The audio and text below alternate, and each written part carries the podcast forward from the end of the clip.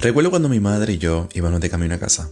La radio estaba tocando música cristiana en inglés y como soy bilingüe, mi madre me preguntó si podía traducirle lo que la música decía. Yo intenté mi mejor en traducirle.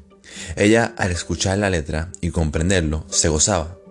Pero sentía que a través de mi esfuerzo en traducir, las letras no tenían suficiente impacto como las letras originales. Y de esto me gustaría hablar en este episodio. Bienvenido a Tradúcemelo.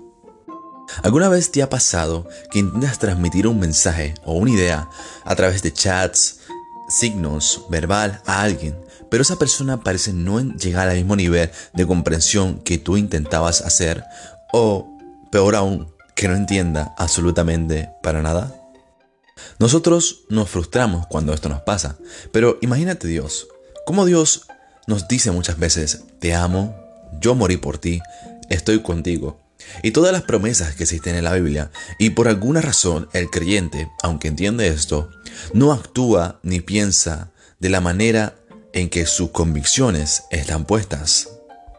Entonces, ¿cómo nosotros podemos llegar al nivel de comprensión que Dios quiere que nosotros andemos? ¿Cómo podemos caminar en comprensión? Primera de Juan 2:27. Pero la unción que vosotros recibiste de Él permanece en vosotros, y no tenéis necesidad de que nadie os enseñe. Así como la unción misma os enseña todas las cosas, y es verdad, y no es mentira, según ella os ha enseñado, permaneced en Él. La unción viene siendo el Espíritu Santo. No solo nos protege, cuida, santifica, sino que también nos guía a través del conocimiento. Aún más, como dice David, el Salmo 16, 7. Bendecirá Jehová que me aconseja, aún en las noches me enseña a mi conciencia.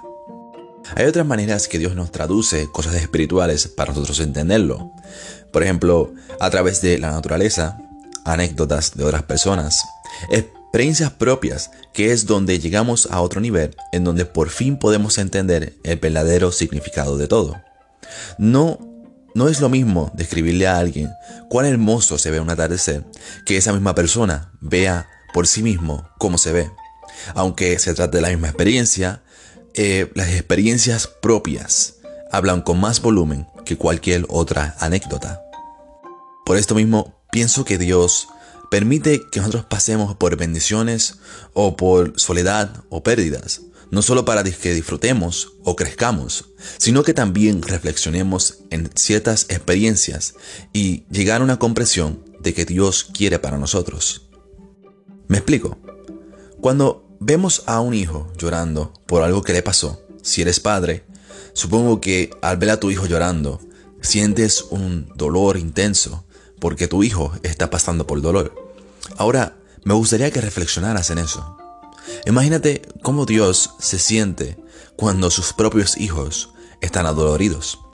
O otro ejemplo, ¿qué pasaría cuando tu pareja te engaña? Alguien que tú amas demasiado cometió adulterio.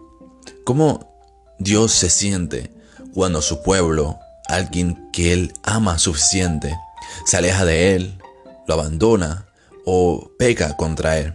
La manera y el dolor intenso que Dios siente Incluso Dios compara a su iglesia eh, su esposa y cuando cometa pecado le dice que es adúltera. Pienso que el ejemplo vivo de lo que trato de decir es el que hizo de Jesucristo en la pasión de Cristo. Jim Caviezel tuvo que soportar latigazos accidentales, un hombro dislocado, neumonía, una infección pulmonar, migrañas persistentes y ser alcanzado por un rayo todo esto lo hizo acercarse más a Dios. Así mismo como Jim, Dios permite cosas fuertes o experiencias para poder llegar a un nivel de conocimiento. Es una de las maneras que se nos traduce para poder entender la música y gozarnos.